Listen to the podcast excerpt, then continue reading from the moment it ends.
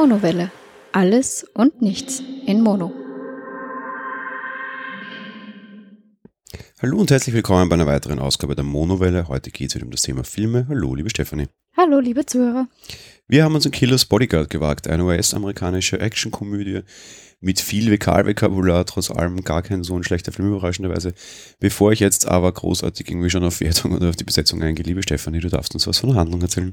Natürlich. Und zwar haben wir in diesem Film einen kurzen Ausschnitt des ähm, Präsidenten von Weißrussland, der seine Gefolgschaft ähm, knechtet, foltert, wie es ihm beliebt, da offensichtlich ein Aufstand gegen ihn im Anmarsch ist ist insofern wichtig, als dass wir in der späteren Handlung eigentlich hauptsächlich eine Verhandlung gegen eben diesen Präsidenten in Den Haag sehen, am Internationalen Gerichtshof. Ähm, er soll quasi ähm, verurteilt werden, allerdings ähm, gibt es keine richtigen Zeugen dafür. Und hier setzt jetzt die Haupthandlung des Films dann ein, denn es gibt einen mehrfachen Mörder, einen äh, Darius Kincaid, der als Zeuge dorthin geschafft werden soll. Als Anreiz dafür ähm, soll seine Frau freigelassen werden. Er zwar nicht, aber er willigt ein, weil ihm das wichtiger ist. Sofort, Entschuldigung. Ja, mach. Ähm, sofort äh, eigentlich, wie es losgeht, dass der Transport überstellt werden soll. Das soll von Interpol gemacht werden.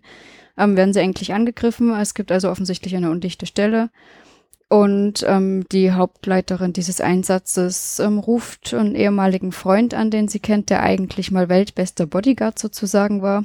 Kilos Bodyguard. Er ist im Endeffekt die Hauptperson. Sie ruft ihn an, dass er den Transport quasi zu Ende bringen soll. Ja, und darum geht's dann die ganze Zeit. Ja, warum er jemals bester Bodyguard, das kann man auch kurz erzählen. Im Endeffekt äh, ein, ein, ein sehr geplanter, sehr langweiliger Mensch. Ist auch sein Motto, Langeweile ist immer am besten. Ähm, grundsätzlich verstehe ich den Menschen ganz gut, das wird auch zu meiner Persönlichkeitsanlage passen. Überraschungen sind schlecht, Pläne sind alles. Ähm, ja, der aber quasi dann einmal einen Mandanten verliert, weil ja halt der dann doch getötet wird, obwohl er bei ihm in, in, unter Schutz quasi sein soll und damit dann quasi den großen Abstieg hat.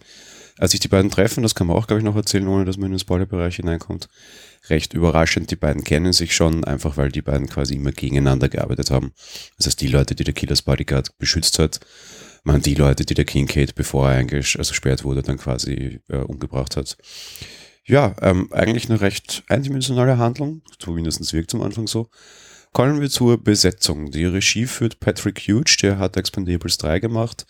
Die Hauptrolle des Bodyguards spielt Ryan Reynolds, den kennen wir vor allem aus Deadpool, was für mich schon so ein bisschen ein Problem bereitet, da kommen wir dann noch dazu den Bösewicht, also diesen Kincaid quasi, spielt Samuel L. Jackson. Da jetzt auch noch irgendwas aufzuzählen, wo er mitgespielt hat, ist fast unmöglich, weil er spielt überall mit. ähm, von Star Wars bis irgendwie die diverseste Marvel-Filme, Triple X, Kong Skull Island haben wir heuer schon gesehen. Also allein heuer schon hat er drei große Kinofilme gehabt und auch drei Filme, die wir hier hatten. Die eine Nebenrolle, zwar die Frau von Kincaid, die er quasi beschützen will, spielt Selma Hayek die kennt man auch von so ziemlich überall in letzter Zeit. Vielleicht eher schwierigere Rollen gehabt, irgendwie Kindsköpfe und Kindsköpfe 2 wären vielleicht die, die größeren Rollen, dann irgendwie schon ein paar Jahre zurück, Banditas oder sowas. Ähm, ja, hübsche äh, Latina-Schauspielerin quasi, also aus Mexiko. Dann haben wir als Bösewicht, und das ist dann auch noch eine relativ äh, große und bekannte Besetzung, Gary Oldman, der in den letzten Jahren, da wurde es vielleicht auch ein bisschen ruhiger, aber zum Beispiel sein letzter Film war Den Steinen so nah, das Jericho-Projekt, Man Down, Kind 44 hat er mitgespielt, Kung Fu Panda hat er dann irgendwelche Stimmen drinnen gehabt. Der spielt eigentlich größtenteils irgendwie Schurken, hat aber dann auch so ein bisschen den, das Herz für die lieben Filme, zumindest indem er auch dann in, in irgendwie Animationsfilmen seine, seine Stimme verleiht, was ich immer recht charmant finde. Kommen wir zuerst mal zur Technik des Ganzen. Ähm, Produktionswert quasi des Films, deine Meinung dazu? Ich fand ihn sehr gut gemacht, er war sehr rasant. Ähm, teilweise war er mir, glaube ich, sogar zu rasant. Das ist anstrengend zum Zuschauen, aber Nein, also meiner Meinung nach fand ich es äh, soweit sehr gut. Ich habe leider nicht herausgefunden, wie viel Budget er hatte, weil ich glaube, dass der von, von grundsätzlich fähigen Leuten gemacht wurde, die zu wenig Zeit und zu wenig Kohle dafür hatten. Wobei ich zumindest so ein bisschen interessante Trivia rundherum herausgefunden habe, die ich absichtlich jetzt danach erzählen mag. Ähm, ich fand ihn, so wie du richtig sagst, zum Beispiel schnell, ja, der war unheimlich schnell geschnitten und für einen Actionfilm nochmal schneller geschnitten als andere. Und das fand ich sehr lustig eigentlich und hat mir sehr gut gefallen. Da gibt es so Verfolgungsjagden dann irgendwie durch, durch Rotterdam. Blödsinn, durch den Amsterdam. Amsterdam, genau, danke. Rotterdam sind wir auch kurz. Generell so die Handlungsorte eigentlich sehr nett. Eigentlich spielt der Film in England und in Amsterdam und in Den Haag und in Rotterdam auch kurz. Also so quasi so ein bisschen die, die Route von London nach, nach Den Haag quasi, weil es halt an den internationalen Gerichtshof gehen soll. Und diese Handlungssorte sind auch alle drin das finde ich auch sehr schön. Dann hast du halt so Verfolgungsjagden an den Kanälen entlang, wo irgendwie ein Auto über das andere drüber stürzt und einmal in den Kanal hinein und da und dort. Und das finde ich eigentlich sehr schön gemacht, wobei ich ihn halt leider technisch extrem mies finde. Vorneweg, und das hat mich überrascht, und ich glaube, das hast du gar nicht gesehen, Make-up fand ich irre schlecht. Wie heißt der? Das Make-up. Ach so, Make-up. Um, nö, habe ich Die, nicht. die gesehen. Arbeitervisagisten und Maskenbildner war unter jeder Kanone. Okay. Du hast allen angesehen, wie die geschminkt sind. Das war ganz schlecht. Samuel L. Jackson überraschenderweise fast noch am besten. Ähm, Ryan Reynolds sah teilweise aus wie, wie irgendwie, in, was ich weiß, eine Mischung irgendwie zwischen übertriebener Transsexueller, äh, irgendwie so aller, ähm, wie heißt die, die Jones da in Hamburg. Mhm, ja. Also, die, also absichtlich übertrieben, jetzt nicht ein Mann, der sich auf Frau schminken will, soll er meinetwegen. Aber das war teilweise schon transsexuell bis hin Theaterclown. Der hatte teilweise äh, fleischfarbene Lippen, weil das rot überschminkt wurde und, und nachgedunkelt. Ganz übel, Salma Hayek auch ganz übel. Der wollten sich irgendwie absichtlich das Böse schminken und haben mir dann immer Augenringe geschminkt ohne Ende. Obwohl die im Knast saßen, quasi dort sonst, glaube ich, kein Make-up um hatte. ja, das hat mich sowieso irritiert, dass die überhaupt im Knast sitzt eigentlich und so perfekt geschminkt war. Das ist äh, überhaupt nicht mein Bild von Knast, aber ja. Ja, aber auch so dieses, wir müssen unbedingt untermalen, wer wie ist. Und dass ich dann einem Schwarzen schwarze Augenringe untermale, das ist schon fast rassistisch. Ja? Ich muss gestehen, ich habe keine Augenringe gesehen. Sie hat einen Lidstrich oben drauf gehabt, der war halt sehr extrem, aber ansonsten. Na, aber am schlimmsten fand ich es, deswegen sage ich ja gerade einem schwarzen Samuel L. Jackson Hm? So. haben sie dann auch nochmal schwarze Ah. Augenringe und Mutter geschminkt, so Okay. teilweise vor allem mit Nachtzähnen nachher. Das habe ich echt Das fand ich ganz schlecht. Also Okay. so richtig schlechte Make-up-Arbeit, sowas habe ich schon lange nicht mehr gesehen, sowas kenne ich aus österreichischen Produktionen oder so. Halt einfach Produktionen, wo du dir die teuren Visagisten halt auch einfach nicht leisten kannst. Ja. Ja. Sowas hätte ich letzte Woche, meinetwegen, den haben wir, glaube ich, noch gar nicht ausgestrahlt, aber ist egal. Wir waren letzte Woche in einem französischen Film zumindest, das heißt, sowas hätte ich mir dort erwartet, aber das war wesentlich besser und die hatten einfach wesentlich weniger Kohle sicher. Ja. Ja. Das fand ich ein bisschen schwierig. Also bei, solchen Sachen lässt der Film unheimlich aus. So Beleuchtung gut, Schnitt gut, also gerade so die Disziplinen, wo sie sich teilweise wirklich irgendwie verrennen. Aber eben Make-up total schlecht und die Greenbox war größtenteils wirklich sowas von daneben. Wo du die, die Schnittkanten der Greenbox einfach teilweise noch siehst, teilweise auch tatsächlich noch diese kleinen Überlagerungen siehst, weil der nicht sauber freigestellt worden ist. Also quasi teilweise echt noch grüne Ränder um den Hauptcharakter siehst und siehst, dass dahinter alles reingeschnitten ist. Und das finde ich halt wirklich ganz krass daneben und sowas darf halt einfach nicht passieren, ja. Gut, das mit den grünen Rändern zum Beispiel habe ich auch gar nicht festgestellt. Ich meine, du hast mich ja kurz zwischendurch darauf hingewiesen, dass das alles so unscharf im Hintergrund ist. Sowas würde ich aber als künstlerischen Aspekt einfach sehen, eben weil es gerade um ihn geht und das alles andere halt gerade nicht so ist, ähm, ja, wie Porträtmodus beim Foto quasi, dass eben den, um den es gerade geht, der da gerade redet, äh, scharf ist und der Rest halt so ein bisschen leicht verschwommen, habe ich gar nicht als störend empfunden.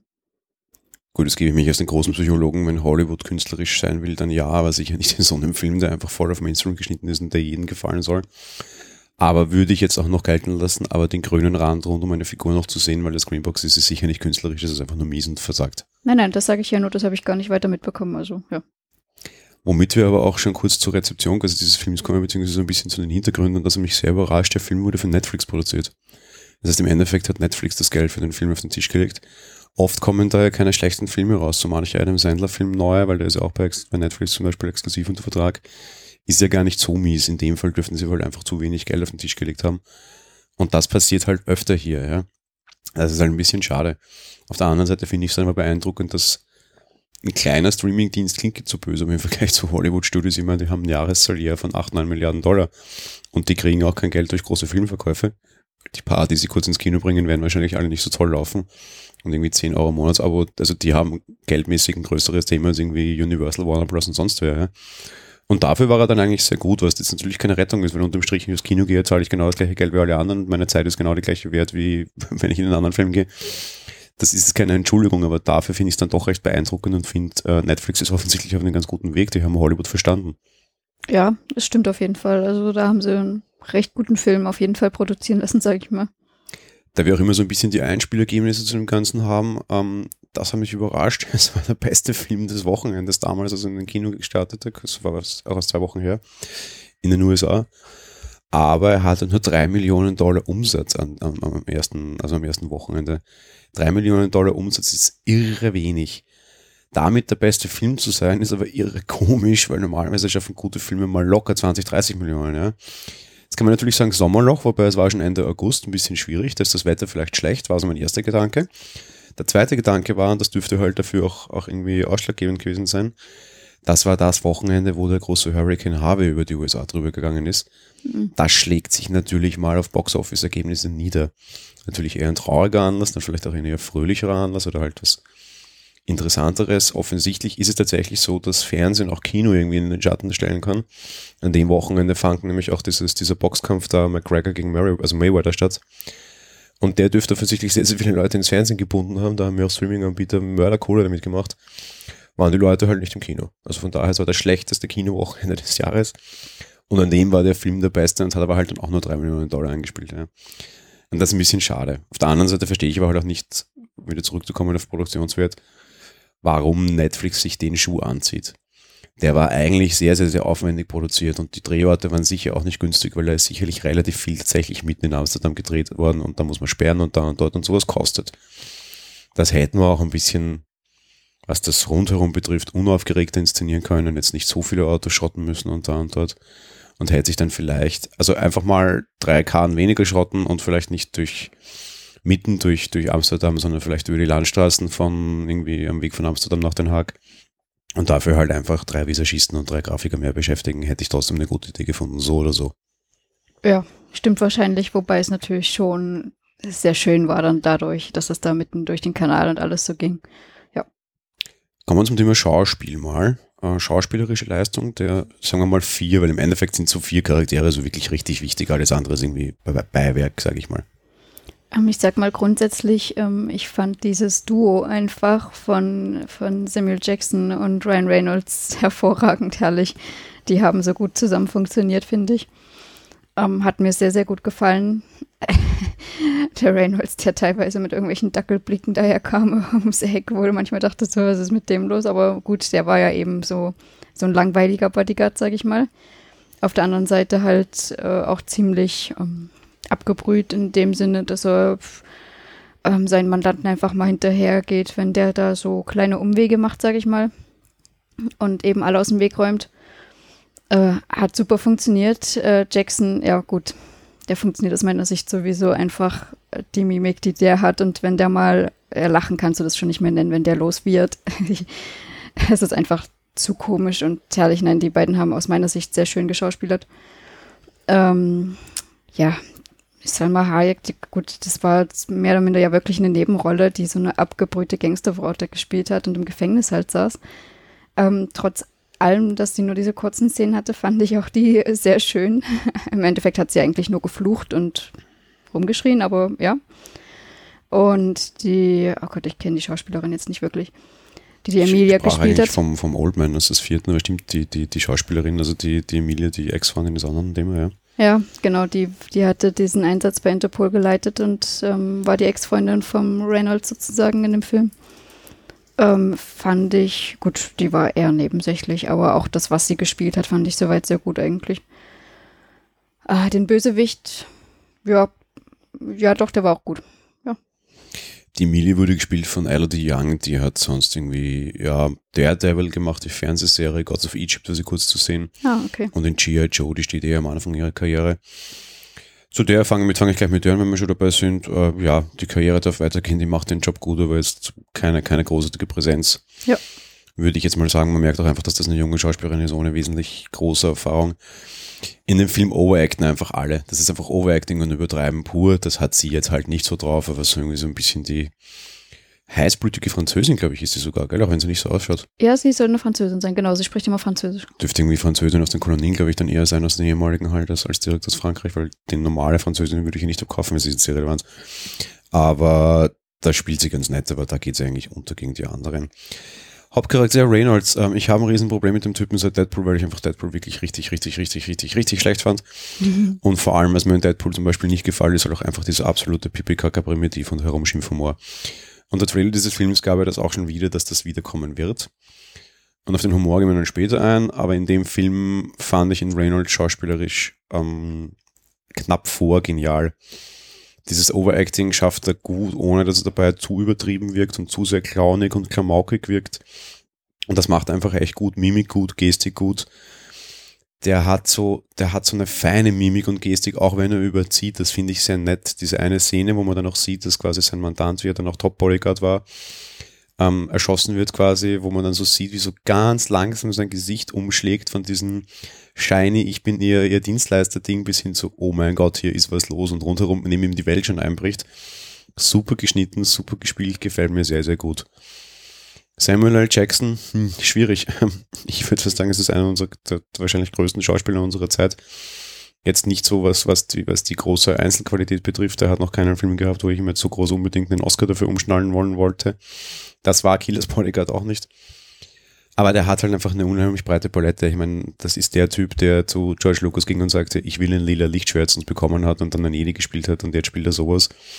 Der macht einfach viel und der funktioniert einfach in allem gut. Der gefiel mir auch heuer in allem, was er gemacht hat, einfach gut. Und er macht auch da seinen Job wieder gut. Selma Hayek, unheimlich präsent in den Szenen, in denen sie da war, das finde ich toll. Ähm, die mag ich eigentlich auch nicht. Ähm, vor allem, weil die halt meistens auf den Körper reduziert wird fand jetzt auch ganz wenig statt, war aber okay, aber sonst merkt man halt auch, okay, die ist halt mehr als irgendwie Bauchbeine, Po und Brüste. ähm, die kann halt auch irgendwie doch schon ein bisschen schauspielen und die kurze Zeit, die sie auf der Leinwand war, war sie extrem präsent und hat einfach alles total auf sich gezogen und hat das ganz gut gemacht. Gary Oldman als Böse funktioniert für mich super, der funktioniert aber sowieso immer. Er spielt halt einen total kaltblütigen Diktator, halt so den richtig, richtig Bösen. Und das zieht für mich eigentlich ganz okay. Also der, der geht immer und einfach gut besetzt, gutes Händchen zur Besetzung. Und eigentlich vier richtig dicke Namen, die sich so ein Streaming-Service quasi leisten kann, neben einem dicken Hollywood-Studio. Ist schon noch eine Leistung, gefällt mir ganz gut. Ja, das auf jeden Fall. Und wie gesagt, ich fand das Zusammenspiel alles hervorragend. Wie funktioniert der Humor für dich? Ähm, mir hat sehr gut gefallen. Ich meine, klar haben wir teilweise so ein bisschen primitive Stellen da drin, aber die halten sich eigentlich sehr, sehr zurück. Ähm, ansonsten eben, es nimmt sich alles nicht so ernst und ähm, ja, ich, ich konnte ganz gut darüber lachen, dieses, dieses Gespann einfach von dem Schwarzen und dem, äh, ich bin, also der auch immer sagt, von wegen, ähm, Pläne funktionieren nicht, beziehungsweise das ist Leben, dass Pläne umgeschmissen werden und alles anders kommt. Und dann diesem steifen Weißen, der immer alles langweilig machen will und ja, anschnallen und nein, wir nehmen das langweilige Auto, das geht unter und dies und jenes. Es war einfach super, ja. Also für mich hat der Humor generell sehr gut funktioniert, vor allem in dieser Symbiose. Ich war mir sehr sicher, dass der Humor für mich nicht funktionieren wird, weil ich solche Art von Humor und diese, diese übertriebene Fäkalsprache einfach nicht brauche und das nie als Element von Humor sehe. Auf der anderen Seite sah das der Film so auch nicht. Das war so ein bisschen zum Erzeugen von Stimmung. Ob das jetzt notwendig war oder nicht, kann man drüber streiten. Auf der anderen Seite war ich relativ überrascht, dass es mich nicht gestört hat. In dem Trailer kommt 30 Mal das Wort Mother vor. Und der Trailer ist sogar tatsächlich auf dieses Wort hingeschnitten. Also ist dieses Wort auch ein zentrales Handlungselement dieses Trailers. Was mich halt echt irre gemacht hat. Und ich mir dachte, okay, wenn quasi irgendwie Humor nur über Schimpfwörter transportiert wird, dann ist das halt wirklich echt schwach. Und das war es aber gar nicht. Das war nie großartig Teil von, von eigenen Gags an sich, dass da herumgeschimpft wird, beziehungsweise doch einmal, aber das ist okay und funktioniert. Und irgendwie hatte gefühlt, also sonst sagt man immer, alle Gags sind schon im Trailer. Das stimmt hier diesmal teilweise auch. Also da ist schon sehr viel im Trailer gesehen zu gewesen. Aber was ich eher positiv finde, auch so ziemlich alle Schimpfwörter, die Äußerungen, waren eigentlich auch schon im Trailer. Damit war es im Film dann wesentlich weniger, weil halt irgendwie auf drei Minuten geschnitten mehr vorkommt als auf zwei Stunden geschnitten. Der Film dauert zwei Stunden. Ne? Von daher, ich fand es überraschend gut. Die große Komödie ist es nicht auf der anderen Seite. Also es war schon recht lustig und ich habe schon immer wieder ganz gut schmunzeln müssen. Ähm, oft äh, gewollt, glaube ich, von den Darstellern, oft vielleicht auch nicht, weil es teilweise so ein bisschen unfreiwillig komisch auch war und man das Gefühl dafür hatte, das drinnen zu lassen. Also jetzt nicht die große Komödie, aber auf der anderen Seite, der Trailer hätte mich vermuten lassen, dass ich eher Probleme mit dem Humor vielleicht haben könnte oder mit dem Film haben könnte. Und die hatte ich auch gar nicht. Auf der anderen Seite, aufgrund der, der, der Menge an Schimpfwörtern, und das ist ja auch was, was wir immer sehr gerne aufgreifen, ist er, glaube ich, nicht kindergeeignet. Also er ist definitiv nicht geeignet für Kinder, meiner Meinung nach. Ja, zumindest nicht unter einem gewissen Alter, sagen wir es mal so. Ähm, aber jetzt, wo du das gesagt hast, das stimmt. Ich habe am Anfang auch gedacht, okay, ob das ein Film für mich sein wird. Aber eben, da das überhaupt nicht zu dem Humor reingespielt hat, sondern mehr oder weniger einfach den Charakter zeigen sollte und dass der halt einfach so ist, ähm, war das nicht weiter störend, ja auch nicht geeignet für Kinder, und auf das muss man vielleicht auch kurz eingehen. ist das Thema Brutalität, wo ich etwas überrascht war, dass aber vielleicht so ein bisschen zur Auffassung von Altersfreigaben von Streaming-Services immer ganz gut passt. Brutal war der schon. Du hast teilweise sehr genau gesehen. Also brutal, das ist, das ist schwierig zu sagen. Gewaltverherrlichend würde ich nicht sagen.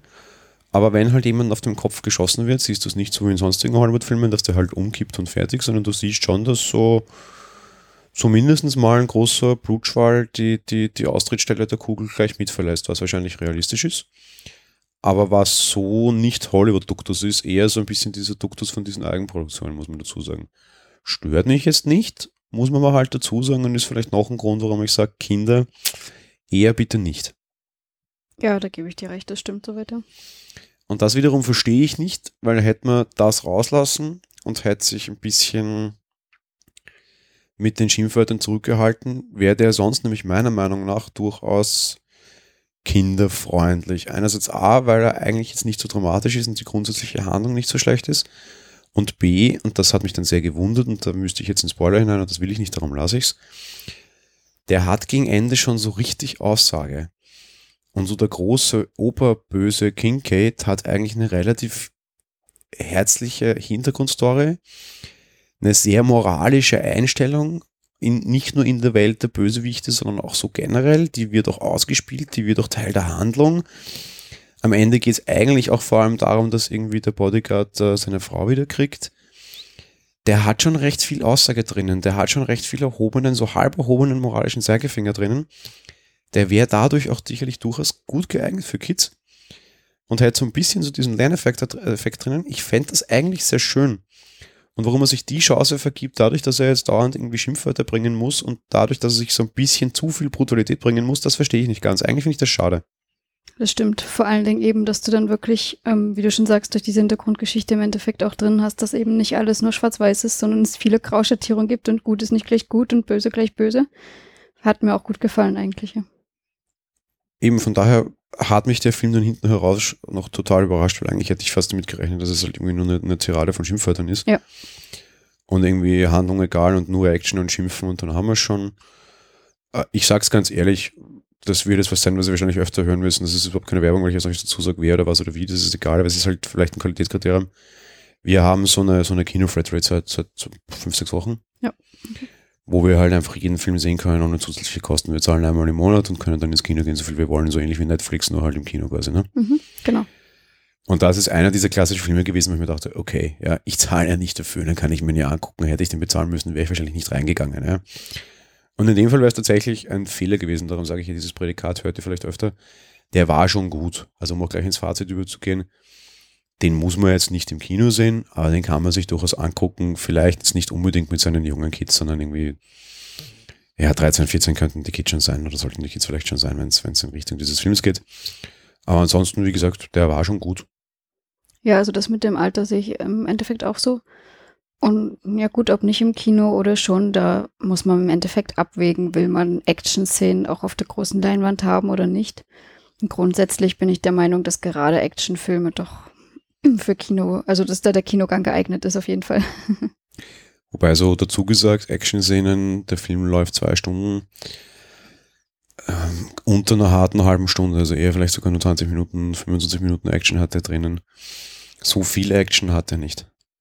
Okay, dann habe ich ein völlig anderes Empfinden davon. Ich habe nämlich das Gefühl, dass es die ganze Zeit eigentlich Action ist und nur mal wenig nicht, weil die ja im Grunde ständig angegriffen werden. Okay, sorry, anders formuliert. Du hast, ja, der einen, beide haben recht glaube ich. Du hast viel Action, aber davon ist sehr viel Schießerei auf kleinen und engen Raum. Da ist es relativ wurscht. Ob okay, Kino ja. oder nicht. Mhm. Du hast wenig offen, breit inszenierte Action in Städten, auf Straßen, auf Autobahnen. Du hast sehr, sehr viel Schießerei auf engen Raum, was halt auch günstig zu produzieren ist. Also die, die groß inszenierte Action, wo jetzt vielleicht irgendwie die dicke Leinwand praktisch wäre, hast du jetzt, glaube ich, würde ich 20, 25 Minuten tatsächlich geben. Und du hast dann locker noch irgendwie 35, 40 Minuten, wo in engen Räumen herumgeschossen wird, ja. Okay, ja, das stimmt dann. Das habe ich dann so jetzt nicht eingerechnet, das ist richtig. Ja. Aber insgesamt, äh, weil wir beim Fazit eigentlich sind, hat mir der Film auch sehr, sehr gut gefallen. Um, ich habe jetzt doch kein, ich bin eigentlich ohne Erwartung reingegangen. Grundsätzlich, gut, wir schauen meistens vorher, was wir anschauen wollen und ich gucke dann nicht mehr großartig Trailer, um mir nichts weiter zu versauen, außer das, was man eh im Kino sieht. Äh, Gott sei Dank habe ich auch Schauspieler meistens nicht mehr so großartig mit anderen Filmen in Verbindung, weil Deadpool zum Beispiel hatte mir auch nicht gefallen und hier glänzen die Schauspieler meiner Meinung nach schon und ja, war für mich ein sehr gut umgesetzter Film. Spätestens an dieser Stelle sind jetzt viele unserer Zuhörer wahrscheinlich weggekippt. Deadpool ist ja angeblich sehr gut angekommen und ich habe selten für eine Aussage so viel Flachs bekommen, wie dass ich für Deadpool nicht mag, wie für ähm, dafür. Jetzt sind wir auf jeden Fall beide unten durch. Ja, ja, also dafür habe ich schon häufig Kritik bekommen, aber ich diskutiere das auch gerne mit jedem Hörer immer wieder aus. Deadpool ist wirklich für mich so ein Musterbeispiel dafür, wie man schlechte Filme machen kann. Das meine ich jetzt völlig ernst und ich bin ganz, ganz brennender Gegner dieses Films der war in vielerlei Hinsicht wirklich irre schlecht. Ähm, nachdem ich es mit den Leuten diskutiert habe, haben es manche mir auch zugestimmt. Sogar einfach, weil der, der Film halt einfach so sehr will, was er, was er tut und was er zeigt, äh, sage ich jetzt mal, und weil der so absichtlich auf, ich will mal Anti-Badass FSK 18 sein. Und das macht es halt jetzt auch nicht immer unbedingt besser oder gut.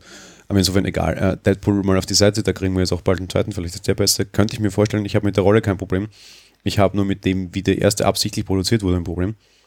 Aber ansonsten, ja, zurück zu Killers Bodyguard. Ja, insofern, guter Film kann man machen, überraschend guter Film, überraschend lustig, äh, überraschend wenig herumgeschimpft, auch wenn der Trailer das nicht vermuten ist. Eigentlich recht gute Unterhaltung von daher. Sehe ich ganz genauso. Also mir hat es sehr gut gefallen, war sehr schön gemacht. In diesem Sinne, wir wünschen euch viel Spaß im Kino oder wobei auch immer, egal ob mit Killers Bodyguard oder mit was anderem. Hauptsache, ihr hört die Monowelle. die Filmfolgen und die anderen natürlich auch. genau, in diesem Sinne, viel Spaß eben und ja, wir hören uns bald wieder. Bis bald. Ciao. Bis zum nächsten Mal. Tschüss.